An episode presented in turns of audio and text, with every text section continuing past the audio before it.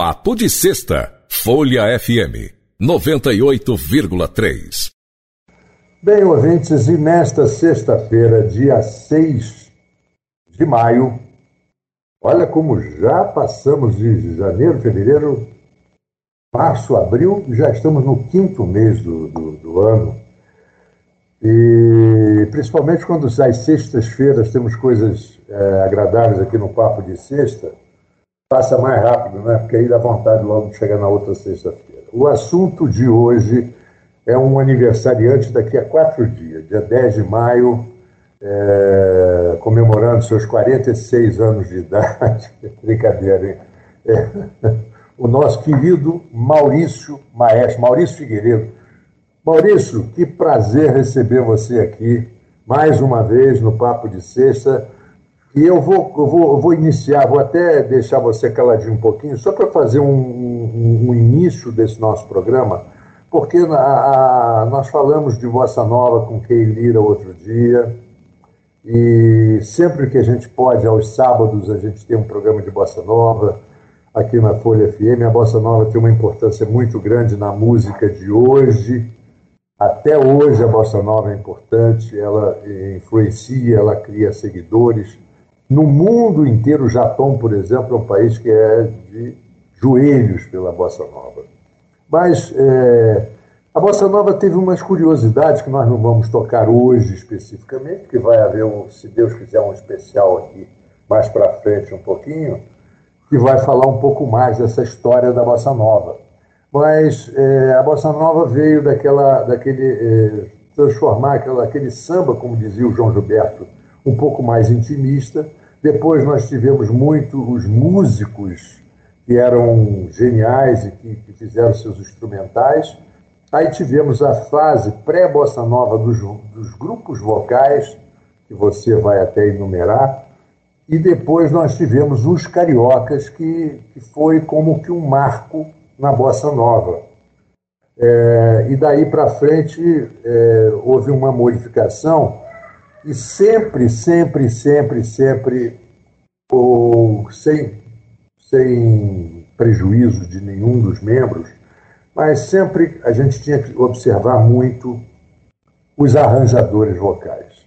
No, no Cariocas, o Severino, e no, no MPB4, por exemplo, o Magro, o cara que fazia os arranjos vocais. No caso do Boca Livre, você, é, que foi o grande mentor daquela coisa nova que o Boca Livre é, se alimentou do bom e transformou aquele bom em coisas melhores ainda. Eu queria que você falasse exatamente isso. Vamos levar o início do nosso bate-papo sobre essa importância dos grupos vocais, vocais musicais, que, que veio desde antes da Bossa Nova até agora. Essas harmonias maravilhosas uma boa noite, Maurício. Parabéns por daqui a quatro dias. E muito obrigado por você estar com a gente. Não, obrigado, eu, eu, que agradeço. Obrigado pelos parabéns.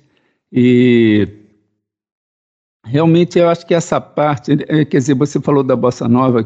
Quando eu era menino, ainda com 10 anos de idade, na casa dos meus pais tinha algumas reuniões musicais até antes da bossa nova, assim, costumava ir lá em casa muito Lamartine Babo, ia, é, Luiz Vieira também era amigo do meu pai, é, o pianista Tia Amélia, né, que era muito é, vibrante, assim, mas aí na eu, eu sempre ficava ali é, acompanhando tudo, mas na época da bossa nova começou a ir a turminha daquela garotada, né, o Menescal, Carlos Lira, o Oscar Castro Neves, eh, Luiz Carlos Vinhas, o Bebeto do Tambatrio, eh, o Chico Fim de Noite, é, quem mais? Assim, Baden Powell chegou aí lá. E era assim, tinha um piano em casa, tinha uma bateria que meu irmão tinha comprado para ir estudar, nunca estudou, nunca aprendeu, mas estava lá a bateria. E aí o pessoal usava aquilo ali já para fazer e eu ficava ali ouvindo, e realmente a, a partir daquelas coisas, daquelas harmonias ali, da, que eu ouvia, aquelas músicas novas todas, é que foi me dando uma, realmente um, uma vontade agora, pô, quero quero fazer alguma coisa de música, né? E aí comecei a ouvir mais coisas, né? Como você falou, os cariocas, a parte vocal sempre foi uma das coisas que me chamaram realmente chamaram atenção.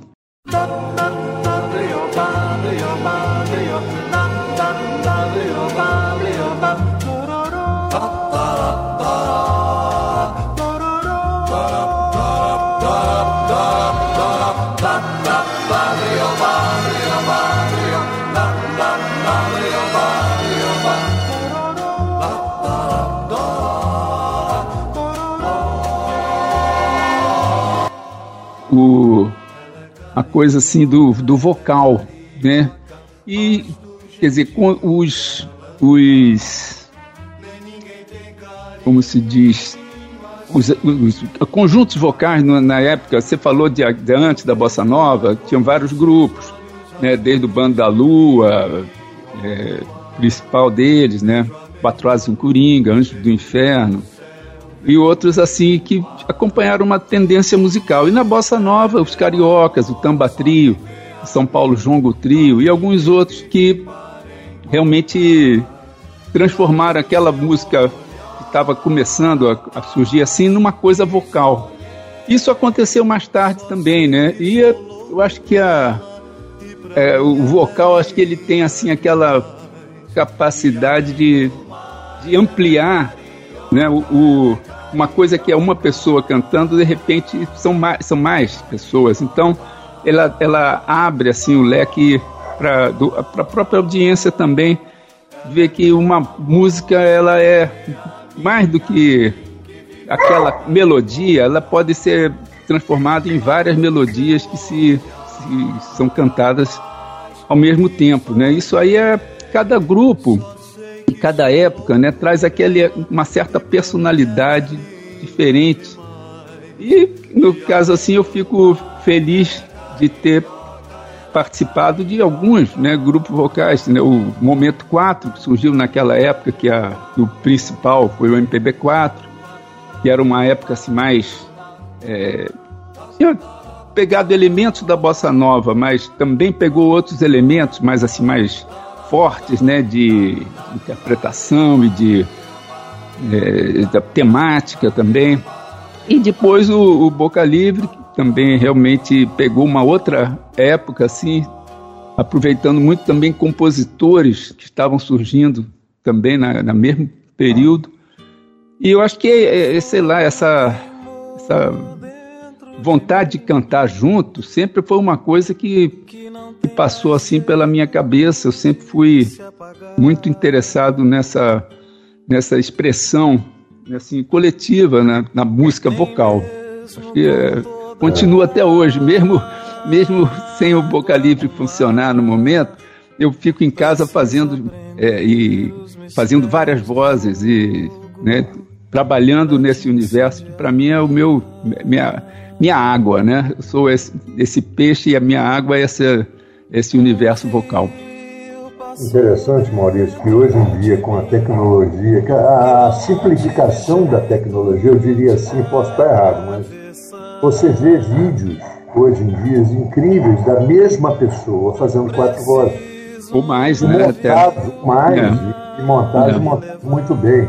Claro. E, por exemplo, a, a, popularização no mundo inteiro dos grupos vocais, é, você assiste, por exemplo, uma apresentação que eu cheguei a assistir é, nos Estados Unidos, daquele aquele grupo sueco, tem umas 25 pessoas, sabe? É. O nome, né? Por. Mas que cantaram, que eles gravaram Wave do Tom Jobim, que hum. é uma versão belíssima é, tem que eles fazem o vocalismo, né? Sei, sei, sei. E eu me lembro um pouco do quando eu entrevistei aqui a nossa querida e saudosa Lise Bravo. Sim. Ela falou, né, contando aquela história dela nos Beatles, lá em, uhum. lá em Londres, ela falou a diferença, por exemplo, do, do, de ser cantor e ser um vocalista. Quer dizer, uhum.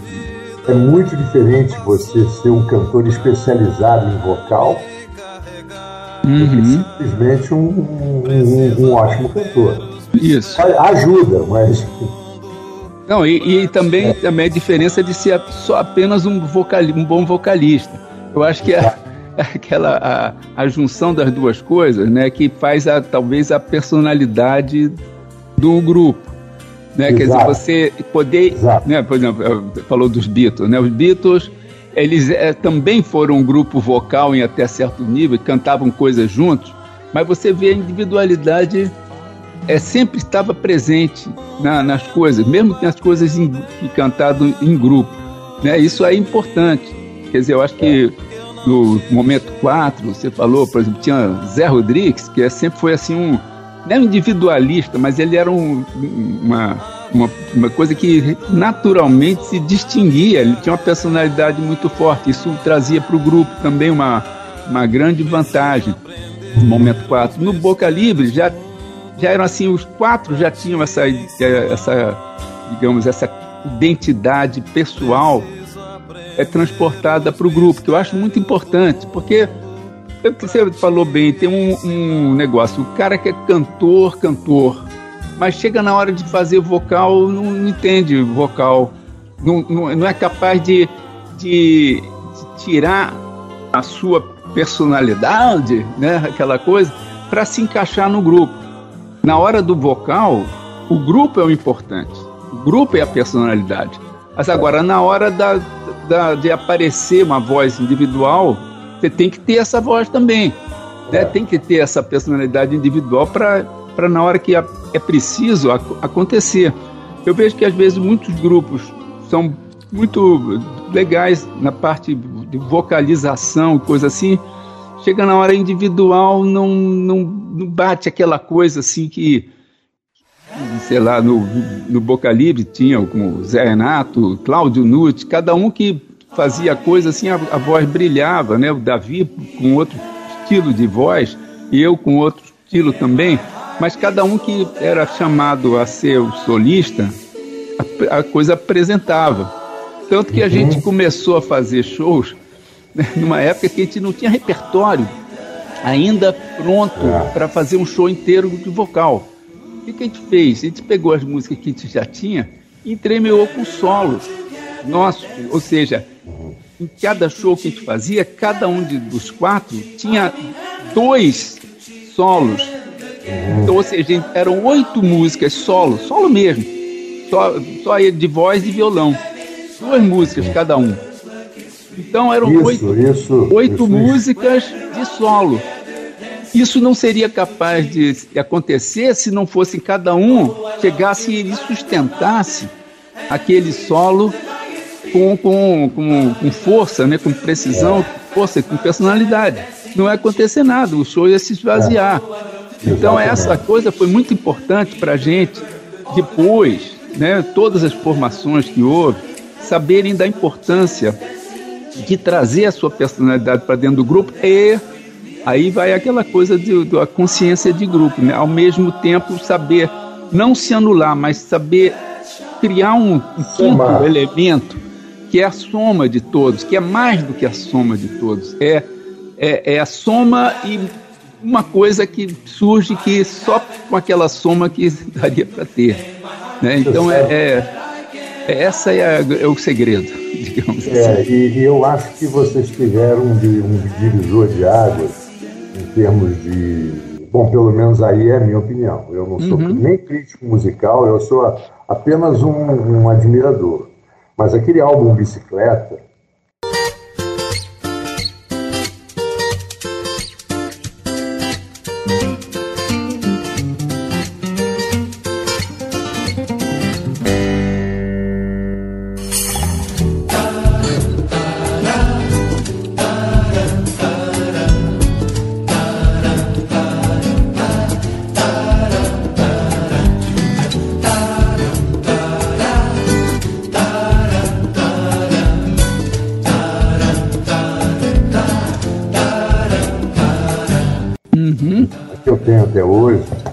Sim, sim. E um álbum que vocês fizeram, em que vocês cantam tic-tic. Sei, sei. É um é ao vivo que a gente fez da, é. do Canecão, gravou. O tic-tic em versão a capela, uhum. eu acho que Bom, ali consolidou o talento, né? a capacidade de vocalização de vocês.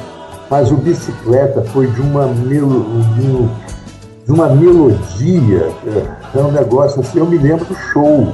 Uhum.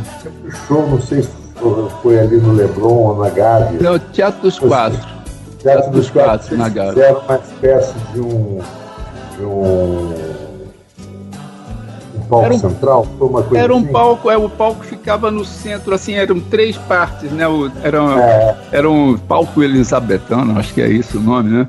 Que, é. que fazia assim, a gente fazia a coisa, ficava em, em, Agora eu nem me lembro mais como é que era a formação, mas eu sei que tinha público de um lado do outro na frente. Era isso é. aí. Era bem é, legal. Foi muito bonito e difícil, porque vocês, tinham, vocês não tinham mais a voz do Cláudio Nutti, que era uma voz também chamava atenção, é, mas o Lourenço é aquele negócio, o né? O cara multi. É pode achar o Lourenço uhum. muita sorte, né? Porque você pegou a voz e realmente aquele álbum, eu até pedi como nosso editor aqui para colocar o fundo aqui na, nesse momento da conversa, uhum. um pouco porque ela tem uma abertura meio clássica e a música bicicleta, muito interessante. Uhum. É, não é? Toda a vocalização que vocês fizeram e tem uma versão com letra e sem letra, não é isso, Mano? Não, com letra foi o, o Cláudio Lutz fez uma letra e depois gravou com o Zé ah, tá. Renato. Ah, tá o Livre não teve participação nessa daí, não. Uma coisa mas, mais recente. Mas é impressionante. E hoje, outro, por exemplo, grupo que a gente acaba sempre esquecendo de citar da, da qualidade da vocalização e que faz até hoje, apesar da, do falecimento de um deles, que é o Paulinho, é o Roupa Nova.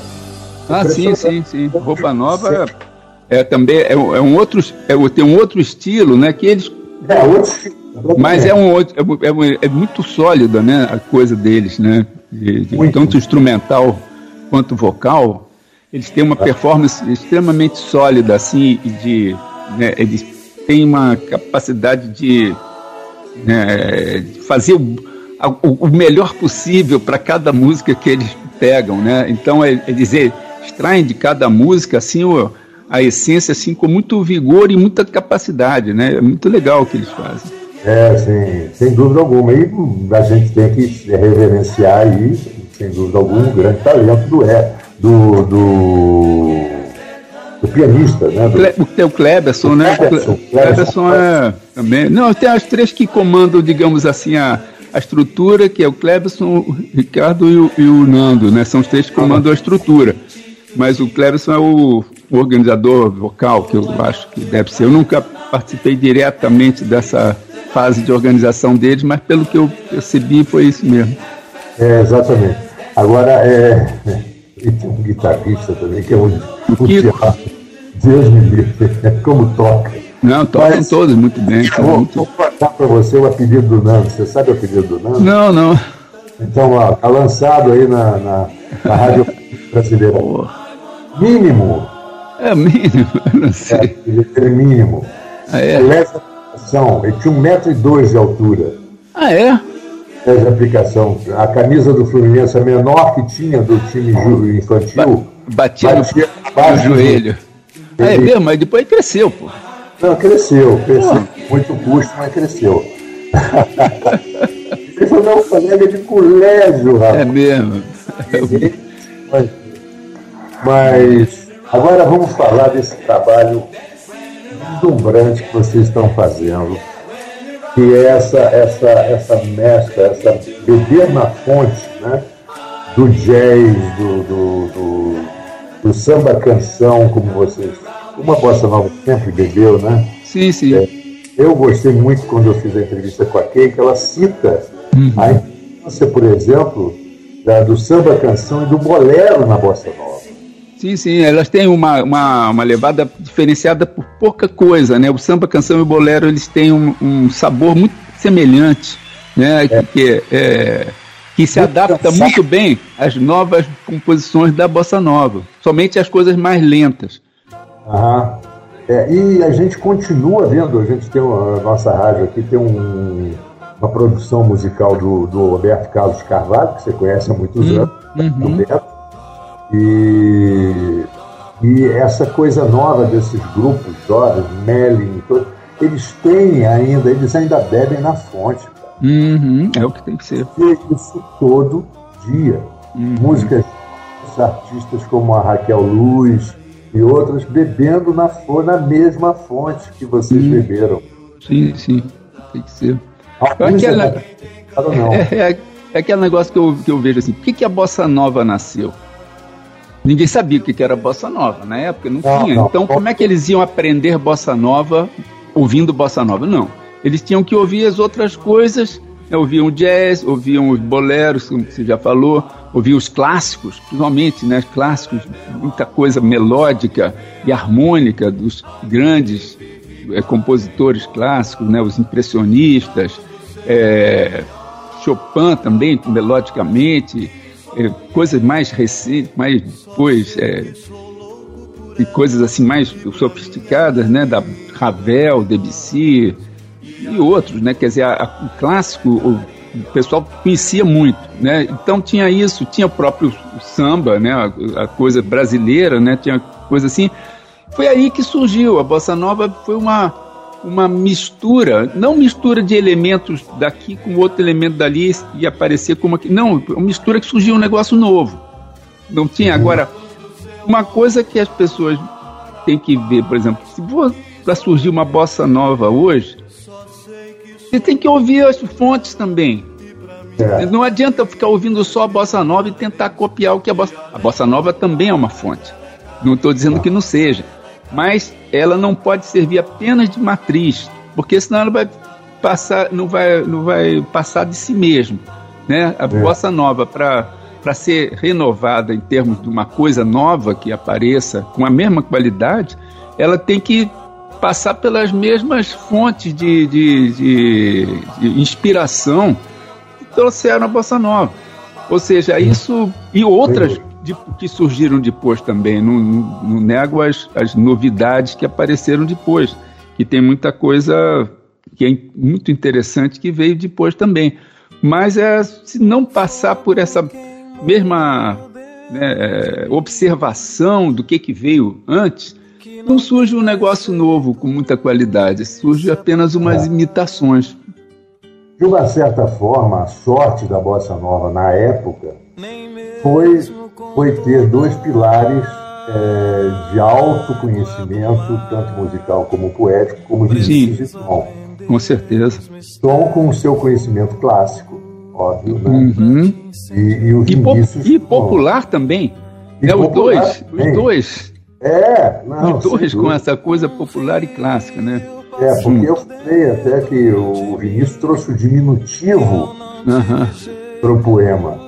Mas isso aí já foi depois, né? Porque os poemas dele antes da fase né, mais de poeta mesmo eram coisas assim de, de uma coisa extremamente sublime, assim. Essa parte do, do, do diminutivo, da, do carinho, né? Que veio, que acompanhou muito Vinícius na bossa nova já, foi uma coisa que surgiu com aquela necessidade de, de fazer as coisas mais uma certa intimidade, né? Que a, o Bossa Nova trouxe essa coisa coloquial da intimidade. Então isso aí, ela, o diminutivo ele acompanhou isso, né? De qualquer forma, né? Aí é, eu, é o... eu ouvi o, o, o, Menescal falar da por que, que a Bossa Nova é tão baixinha. Ele falou, não, porque naquela época começaram a ver aqueles apartamentos de 20 por andar, uhum. que as paredes tinham 5 centímetros só. O sujeito reclamava, olha o barulho. Aí o cara foi baixando, baixando o tom. Aí Sim. ele ouviu a vozinha dele. E só, só dentro do quarto é que se ouvia, né? É, e essas histórias, essas Não. histórias que, que, perpetuam, que, que, a gente vê que, que são realistas demais, uhum. são verdadeiras, né? É. O tempo passa e as pessoas continuam contando as mesmas. Não, eu posso, a, a, a, a, propósito disso aí, eu posso dar um depoimento. Na época que tinha reuniões lá na, lá, na casa, né, na casa dos meus pais, é, tinha uma hora que o pau quebrava mesmo, né? Porque teve gente que levava contrabaixo acústico, bateria, piano, não sei o que lá. Tinha uma hora que passava um pouquinho do ponto. Tem uma vez que a polícia bateu lá. Baixou, baixou a polícia, né? Então, aí nessa hora, pô, voltou, aí voltou o violãozinho. É, não atrapalhava vocês ninguém. Vocês moravam em que bairro? Flamengo. Flamengo, né? Flamengo. É. Eu, eu ouvi outro dia uma declaração de um ator que eu admiro demais, que é o Juca de Oliveira. Hum. Ele disse o seguinte: é, eu não sei se a, a, afirmação dele, se eu sou tão radical em concordar assim, que ele diz que a Lei Rouanet destruiu o teatro. Eu não acho que tenha sido assim. Eu acho que a má utilização da Lei Rouanet pode ter destruído parte do teatro. Quando Sim. eu falo teatro, eu falo de uma maneira geral, uhum. que recebe a música, que recebe a peça.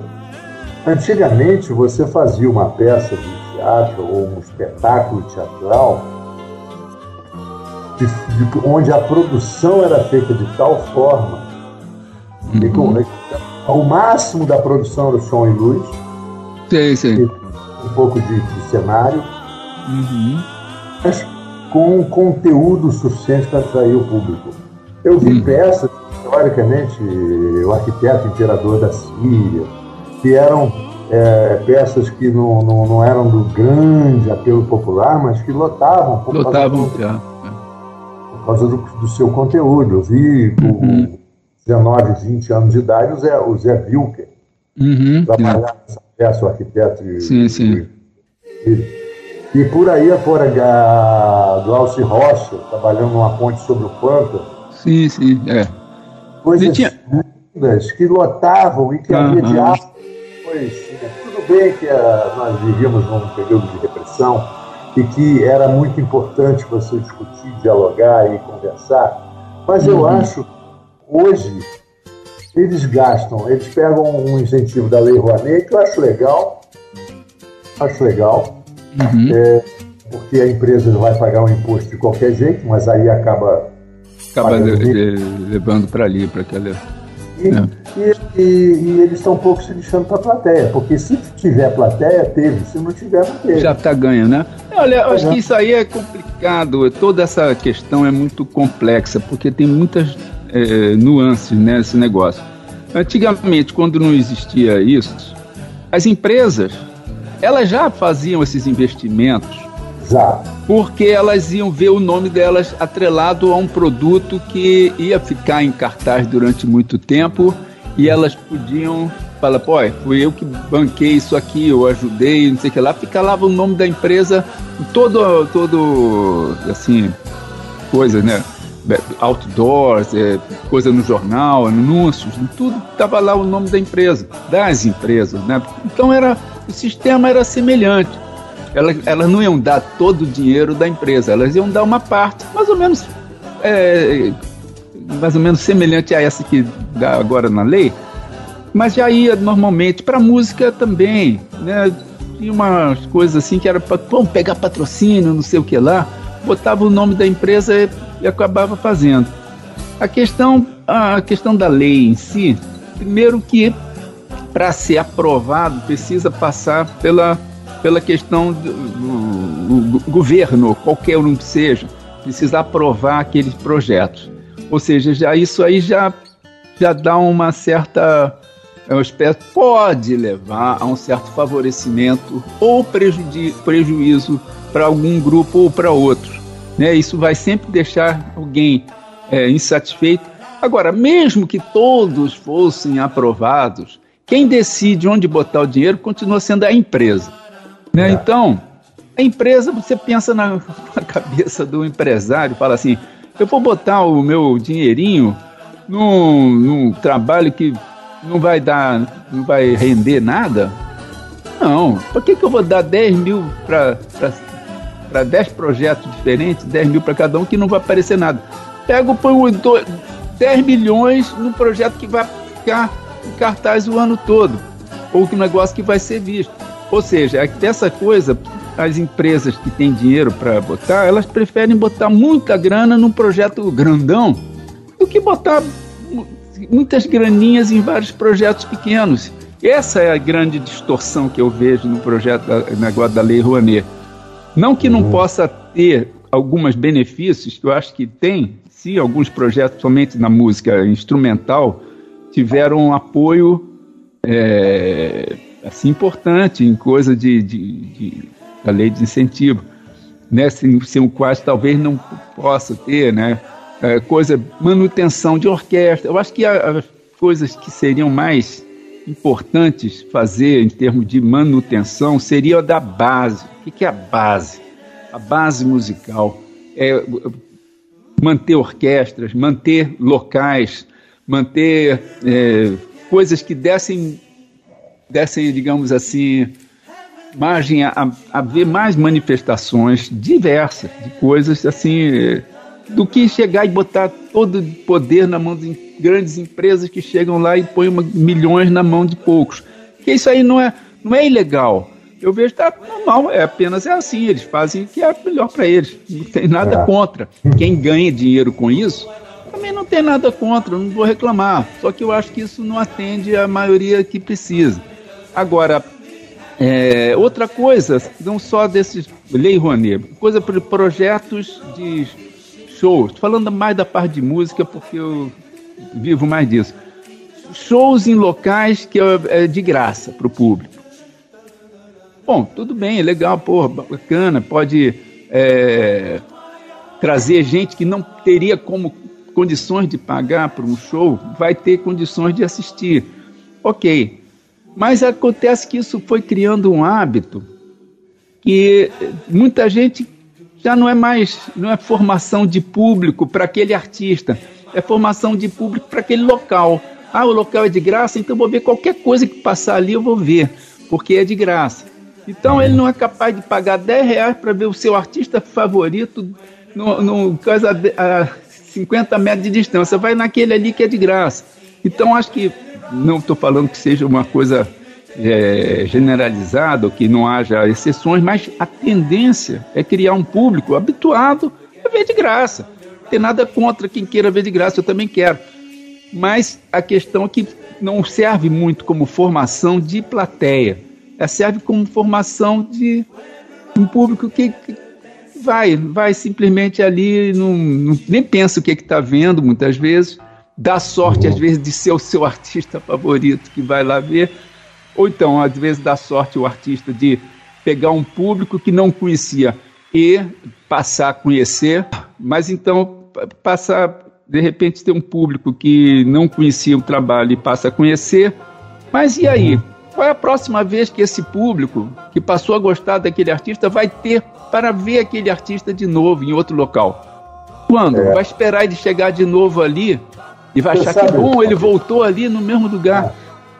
Você sabe que eu, eu achava, hoje inclusive eu valorizo mais, apesar de, dos interesses da época é, serem escusos, mas, por exemplo, aquele projeto, projeto Aquários, que na época a Fundação Roberto Marinho levou, foi uma sim, coisa sim. importantíssima. Levava a música erudita na, ali na Quinta da Boa Vista, né? Na Eu Quinta me lembro. da Boa Vista, e, uhum. mas eles levavam constantemente. Constante, então, era. Criava, criava o, o pipoqueiro que estava ali vendendo, tinha o Isso. cara do cachorro quente, tinha o cara claro. do refrigerante, da água, de tudo. Uhum. E as pessoas passavam a admirar uhum. aquilo. É porque eles souberam escolher alguns bairros, principalmente o Carabicheves, que, nesse é, ponto foi, foi, foi sensacional, uhum. é, e ele, ele sabia, de uma certa forma, popularizar. Sim. Sabia explicar, né? Peraí que eu vou te explicar. Vou uhum. desenhar para Sim, sim, sim. Isso, por exemplo, a gente sente falta.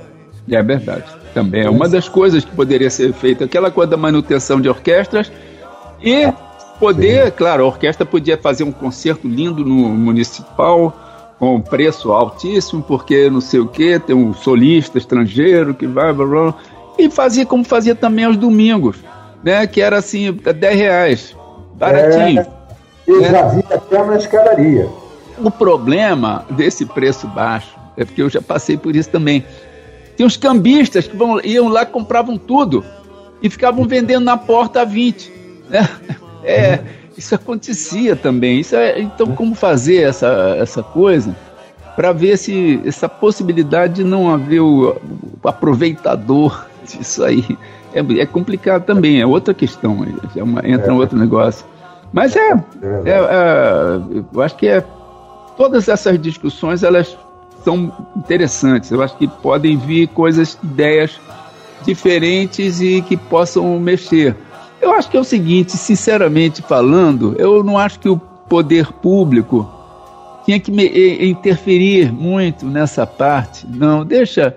Se as pessoas tiverem possibilidade de se organizar, assim, os artistas e os é, músicos, artistas de teatro, que antigamente, por exemplo, não sei, atualmente eu não, não, não mexo muito com essa área, mas eu vi assim grandes, gr grandes é, grupos de teatro que começaram como teatro amador. E de repente faziam uma peça que era um maior sucesso. E é, é, é aquele negócio. O trombone. Sim, por exemplo, essa daí. Exemplo. Por exemplo, né? Outros grupos uh, aconteceram também. O Circo Voador. Uhum. Bom, Boca Livre começou, vou dar um. É, a gente ficou praticamente dois anos trabalhando, quer dizer, dois não chegou porque a gente chegou a fazer show com o Edu, mas a gente ficou um bocado de tempo trabalhando sem nenhuma expectativa de remuneração, ensaiava todos os dias, sem nenhuma expectativa de remuneração. Isso é uma coisa semelhante a um, a um grupo de teatro amador. Né, que vai preparar um repertório, preparar um negócio que aí de repente, se der sorte, lança e faz sucesso. Se não der sorte, que bom, também se divertiram, estão ali para fazer um outro. Eu acho que é essa coisa, acho que é, se pensar na música simplesmente como uma forma de ganho, né, ganho eh, financeiro, ela não vai sair da, da uma certa mediocridade também. Por quê? Eu vejo muitos projetos que foram feitos para se encaixar na lei da Rouanet, na lei Rouanet, né, que o pessoal já pensava, o que, que eu vou pensar para fazer um projeto que vai ser aceito e uma empresa vai ter interesse em patrocinar. Então, em vez de fazer a sua música a sua ideia, não, vamos ter uma ideia que pode vir a ter um, proveito lá na frente. Ou seja, todo mundo começou a, quer dizer, todo não sei, mas muita gente começou a fazer as coisas pensando dessa forma. Aí viram vários projetinhos que, tudo bem, conseguiu um negócio ali, mas que não tinham nem uma grande ideia artística, nem uma grande, um grande desempenho. Era um negócio ali meio acomodado. Então eu também acho esse o problema. Mas eu não, quer dizer, sinceramente, eu não sou eu quem vai é, é, dizer para as pessoas o que fazer. Eu, eu, apenas observei de fora que acontecia um é. pouco isso. E eu previ, é, preferi evitar. Observa, a gente preferia... observa quase que a mesma coisa. E vocês foram, por exemplo, como Boca Livre, foram reconhecidos por outros grandes talentos, como por exemplo aquele show na UERJ, hum, o MPV4. MPV4. Sendo reconhecido por outro grupo que, já vinha dominando. Sim, sim. E chega, não, peraí, essa garotada aqui merece. Vamos é. abraçar. Como eles uhum. fizeram, fizeram com vários artistas. Com vários, né? Eles eram assim. Não, são ainda, né? O grupo ainda existe. Não. Mas realmente naquela época estava assim no. Uma crista da onda, Boca Livre chegando e eles também. Então a gente juntou, né? A gente, né? Eu me lembro que a gente fez o show. Foi a época do show do. que a gente fez o. Se não me engano, foi 81, que foi o show, o show de. Que fazendo, que você citou, do bicicleta, que a gente ficou um mês no Teatro dos Quatro, e eles ficaram um mês ou mais no Teatro Teresa Raquel né? E ao mesmo, aí no final, foi no verão, os dois foi assim, a gente resolveu fazer o verão vocal. Verão vocal, aí foi o show na UERJ. E aí tinha mais de 10 mil pessoas, tinha gente que pulava o muro, que já não tinha mais como entrar, pulava tinha gente assistindo o show lá da, da, do, da, daquela parte de cima ali, da cobertura do, daquela concha acústica. Tinha gente lá em cima, não sei como é que chegaram lá e como é que saíram. Do outro lado tinha uma ponte, tinha uma trava também, que era já perto atravessando para o Maracanã. Os caras estavam ali. lá, não tinha mais lugar. E, e, realmente é uma. Foi um, uma grande experiência, porque a gente sentiu de perto assim, a, a força, né? Assim, a personalidade de dois grupos distintos, mas que quando juntaram né, deu uma outra coisa também. Isso aconteceu também quando a gente fez como 14 bis.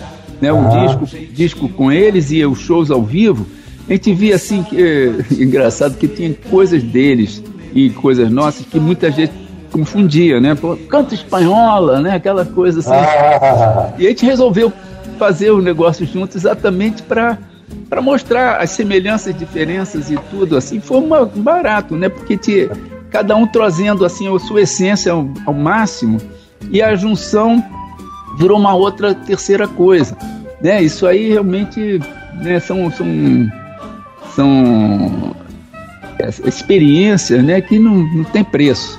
Isso ninguém é. pagou para a gente fazer.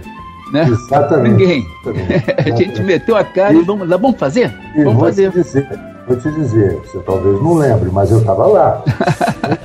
ah, né? sempre. E, e, o curioso é o seguinte: tinha credencial, não tinha nada. Não. Então a gente entrava, ó, oh, esse aqui é o cara da rádio, entra aí. Uhum. Entendeu? Não era burocracia. Não né? tinha burocracia de hoje, mas no final todo mundo respeitava. Todo mundo, exatamente.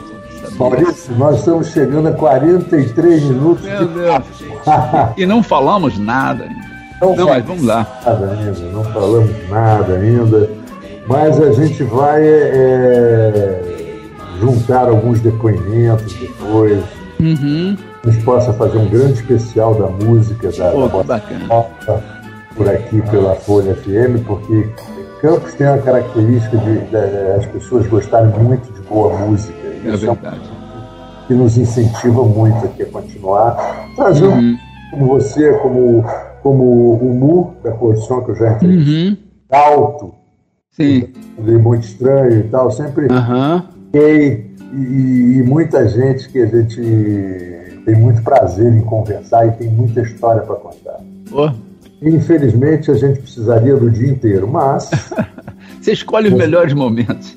Ou os piores, deve com você. Não, não, vai, a entrevista vai inteira, ainda vai sonorizada. Né? Beleza. Maurício, parabéns pelo seu aniversário. Obrigado mais uma vez eu também. Pode continuar escondendo, que eu também escondo a minha. Não, não, é 72. É, Pera, não, peraí. É, 73, é, agora 73. Eu estava enganando a idade para mim mesmo. 72 é, eu já tenho. É, é. Tem um tia que engana idade pro cardiologista. Aí, ah, é? é não, eu, eu, às vezes eu tava brincando assim, quer dizer, pô, e aí, vai fazer aniversário? Você vai comemorar? É, vou comemorar meus 50 anos. Pô, você tem 50? Não, porque eu deixei de comemorar quando eu fiz 50 anos, agora eu vou comemorar meus 50. É, exatamente. Acho que é isso aí. É. tá ótimo.